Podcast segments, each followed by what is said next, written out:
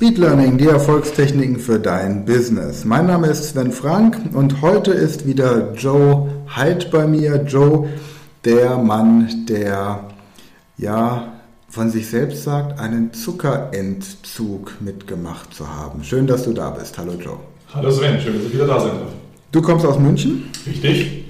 Und jetzt stellt man sich so vor, die Münchner, die sitzen im Biergarten, die haben ihr Weizenbier. Du hast jetzt in der letzten Podcast-Folge erzählt, dass du angefangen hast, deine Ernährung zu überdenken aufgrund eines Buches von Dr. Strunz, wo es darum geht, einmal zu verstehen, was Zucker im Körper macht. So, dass Zucker für den Körper zwar ein Energielieferant zu sein scheint, aber nicht unbedingt das Beste macht. Wir reden da, glaube ich, von dem raffinierten Zucker hauptsächlich, oder? Wir reden jetzt nicht von der Banane. Und du hast aber auch auf schnelle Kohlenhydrate verzichtet, Weizen zum Beispiel. Wie war das dann im Biergarten? Hast du dann auch auf das Weizenbier verzichtet und nur noch auf Wasser umgestellt? Wenn jetzt jemand zuhört und überlegt, deinem Beispiel zu folgen, was für Opfer muss er bringen oder welche äh, Fokussierung braucht er. Mhm.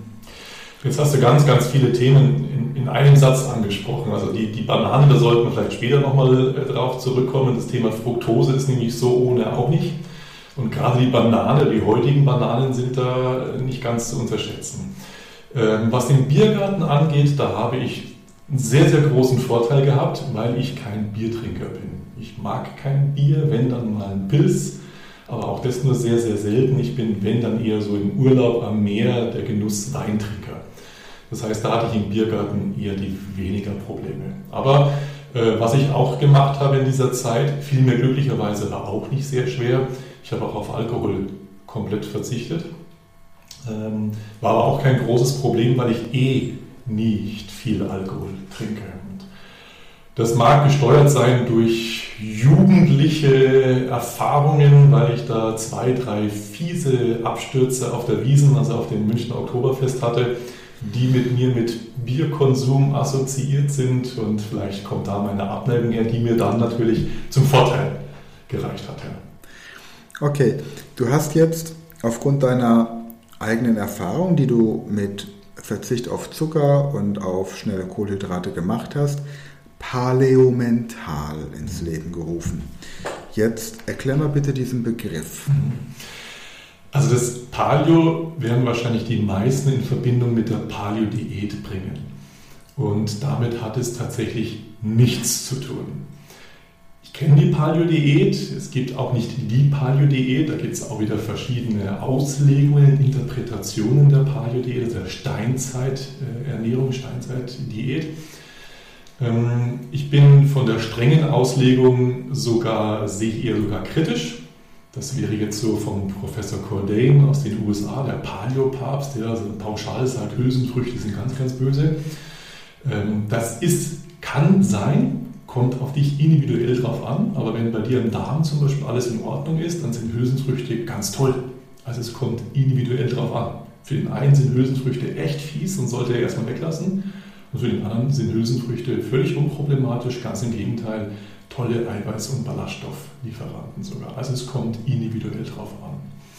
Das Paleo steht deswegen nicht für die Paleo-Diät, sondern für aus der griechischen Bedeutung kommen. Paleolithikum, also Altsteinzeit, also alt und jetzt nicht von altbacken, sondern ähm, ja, wie es halt früher war, back to the roots sozusagen. Ursprünglich. Ursprünglich, genau, dafür steht es. Und ich habe schon sehr früh erkannt, wenn du dich mit den Themen Sport und Ernährung beschäftigst, dann ist die Psyche und das Mentale auch ganz wichtig. Und so kam es dann zu diesem Wortkonstrukt Paleo ursprünglich, aber eben auch die Psyche, das Mentale mit berücksichtigen. Und so ist es dann zu Paleo mental gekommen. Und was ist die Botschaft vom Paleo mental? Ist das jetzt ein ein Angebot, diesem Weg zu folgen, zu sagen, ich, ich lerne meinen Körper vom Zucker zu befreien, ich lerne meinen Körper wieder ursprünglich zu ernähren. Was ist die, die Message, wie man so schön sagt? Also die Kernbotschaft ist erstmal zu verstehen, wie funktioniert unser Körper und warum tut er das. Wie reagiere ich auf was? Ähm, wir verbieten ja überhaupt niemanden Zucker. Es gibt bei uns keine Vorschriften von du darfst nicht oder du sollst. Das gibt es nicht. Wir erklären Zusammenhänge. Das mache ich eben gerne in meinen Seminaren und lasse die Teilnehmer selber, dich jetzt beispielsweise, erkennen, okay, wusste ich noch nicht, wenn ich jetzt lange Zucker esse, merke ich kurzfristig nichts, aber langfristig kann das sehr schlecht für mich sein, kann die und die Folgen haben. Und dann bist du in der Lage, für dich eine Entscheidung zu treffen, ist es mir das wert? Und das Wichtige ist aber, weil es gibt so einen, so einen Spruch, wenn du in der Ernährungsberatung jemanden Anführungszeichen etwas wegnimmst, wie den Zucker zum Beispiel, dann musst du ihm fünf Alternativen dafür bieten, dass er Ausweichmöglichkeiten hat. Und das ist das, was wir eben zeigen, auch in der Praxis. Ähm, selbst wenn du jetzt Zucker weglässt, heißt es nicht, dass du auf irgendetwas groß verzichten musst. Du musst nur wissen, wie du dir einen Kuchen auch zum Beispiel ohne schnelle Kohlenhydrate und ohne Zucker so zubereiten kannst, dass der super lecker schmeckt. Das heißt, es geht nicht darum, sich zu kasteien oder zu geißeln, sondern es geht darum, vollen Genuss zu haben, aber in Einklang mit deinem Stoffwechsel, im Einklang mit deinen Genen. Genuss im Einklang der Gene sozusagen.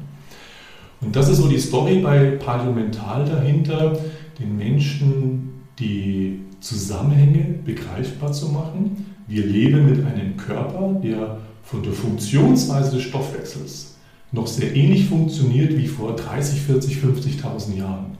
Wir sind aber in einer völlig anderen Umwelt, in der wir diesen Körper bewegen und er ist völlig anderen Umweltreizen und Einflüssen ausgesetzt als früher noch. Nicht nur Ernährung, auch was jetzt Schadstoffe angeht, Pestizide. Vor 50.000 Jahren ist keiner mit seinem Auto ja, von einer Höhle zum Jagen gefahren. Und heute fahren wir halt mit dem Auto ähm, zum Jagen im Supermarkt und, ähm, und der äh, Jagdweg zu Hause ist von der Couch zum Kühlschrank und wieder zurück. Das heißt, wir haben eine völlig andere Umwelt.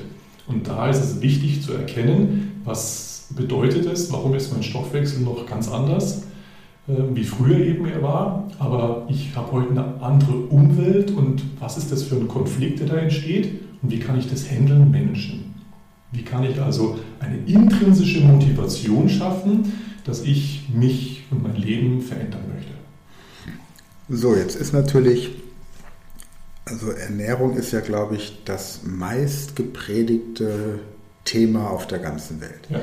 Du hast, um bei den klassischen Frauenzeitschriften zu bleiben, in jeder Brigitte eine neue revolutionäre Ernährungsform. Du hast bei den Männermagazinen, die jetzt keine Frauennamen tragen, also es gibt ja Brigitte, Tina und sowas, aber nicht den Günther und den Klaus, sondern die heißen dann Men's Health, Men's Health und Fit for Life oder Fit for Fun oder Fit for was auch immer. Und jeder predigt ja, so funktioniert der Körper. Da gibt es die vegane Schiene, es gibt die vegetarische Schiene, es gibt dann die Paleo-Diät, es gibt die äh, ketogene Ernährungsweise. Die Italiener, die schwören auf Pasta und Pizza und die Russen auf Wodka auch mal sämtliche Vorurteile zu bedienen, die es in der Ernährungswelt gibt. So. Was ist jetzt bei dir anders? Außer dass du sagst, ich war in der Badewanne und wurde wie vom Donner getroffen und das hat was verändert. Also erstmal eines, weil du gerade gesagt hast, die Italiener äh, stehen auf Pasta und Pizza. Das ist also gleich mal vorweg gesagt, das ist nicht dies, das, was wir unter mediterrane Ernährung eigentlich kennen, aber viele heute so drunter verstehen oder interpretieren. Ja. Ähm, um auf die Frage zu kommen, was ist anders? Bei Paleomental betrachte ich den Menschen individuell. Und das ist das, was ich vorher mit den Hülsenfrüchten auch schon angedeutet habe. Wenn du ein Loch im Tank hast, dann macht es wenig Sinn, dass du oben hochwertigsten Sprit reinfüllst, wenn er unten permanent wieder rausrinnt. Und das Loch im Tank ist beispielsweise dein Darm. Und wenn dein Darm nicht gut bevölkert ist mit wichtigen Darmbakterien oder aber ähm, der hat ein Loch, Leaky Gut, der löchrige Darm, dann hilft es dir halt wenig, ist zwar toll, wenn du oben hochwertige Nährstoffe zu dir nimmst, aber wenn du die nicht verdauen kannst, bringt dir das auch erstmal relativ wenig.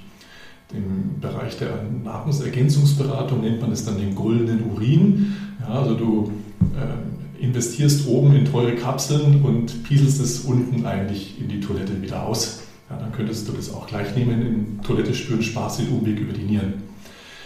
Und ähm, das ist eben das, wo wir sagen, wir gucken uns den Menschen erstmal an, wie ist seine persönliche Situation, wo steht er.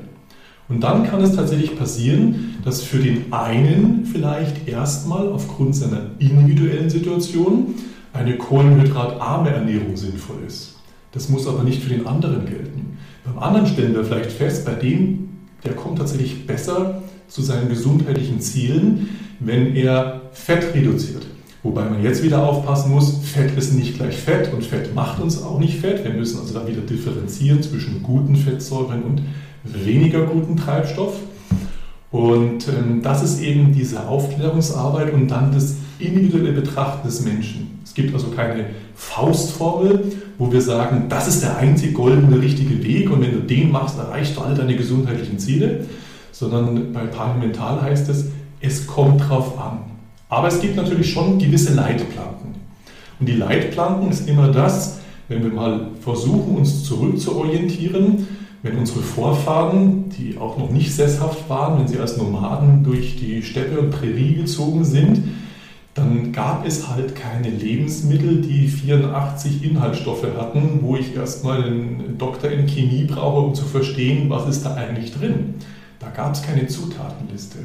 Und das ist so eine Leitplanke, an der ich mich orientieren kann. Esse Sachen, die möglichst wenig Zutatenlisten drauf haben und wenn dann auch nur Sachen draufstehen, die du verstehen kannst, ohne vorher studiert zu haben. Das ist schon mal eine, das kannst du schon als Faustformel nehmen, als Leitplanke. Alles andere ist dann sehr individuell unterschiedlich. Und deswegen spreche ich auch von der individuell artgerechten Ernährung des Menschen, weil für den einen ist das gut und für den anderen ist was anderes. Da muss man auch ein bisschen probieren, man kann aber auch viel über Diagnostik machen. Okay, dann möchte ich gerne in der nächsten Folge mit dir mal nochmal ansprechen, wie genau der Lernprozess bei deinen Kursteilnehmern oder Seminarteilnehmern funktioniert, dass die wirklich hinterher sagen, ja, das hat mich überzeugt und ich ändere jetzt etwas an meiner Lebensführung aus Überzeugung und aufgrund des Wissens, das ich habe und nicht, weil ich einem Trend folge oder was auch immer. Und wir werden besprechen, warum es manchmal notwendig ist, zum Massenmörder zu werden, um gesünder zu leben. Joe, erstmal vielen Dank für diese Ausführungen zur Firma Paleomental. Ihr findet Joe Hyde im Internet unter paleomental.de oder ansonsten auch bei Facebook. Da gibt es eine Gruppe, die heißt Fit und Gesund. Fit und Gesund. Und ansonsten natürlich auch unter Joachim Heid bei allen Suchmaschinen oder auch bei den sozialen Netzwerken. Euch erstmal wieder vielen Dank fürs Zuhören. Hört auf jeden Fall in der nächsten Folge wieder mit rein, denn dann wird Joe euch erklären, warum eine Banane, auch wenn sie keine Zutatenliste draußen hat, nicht unbedingt das ist, was man seinem inneren Schweinehund füttern sollte.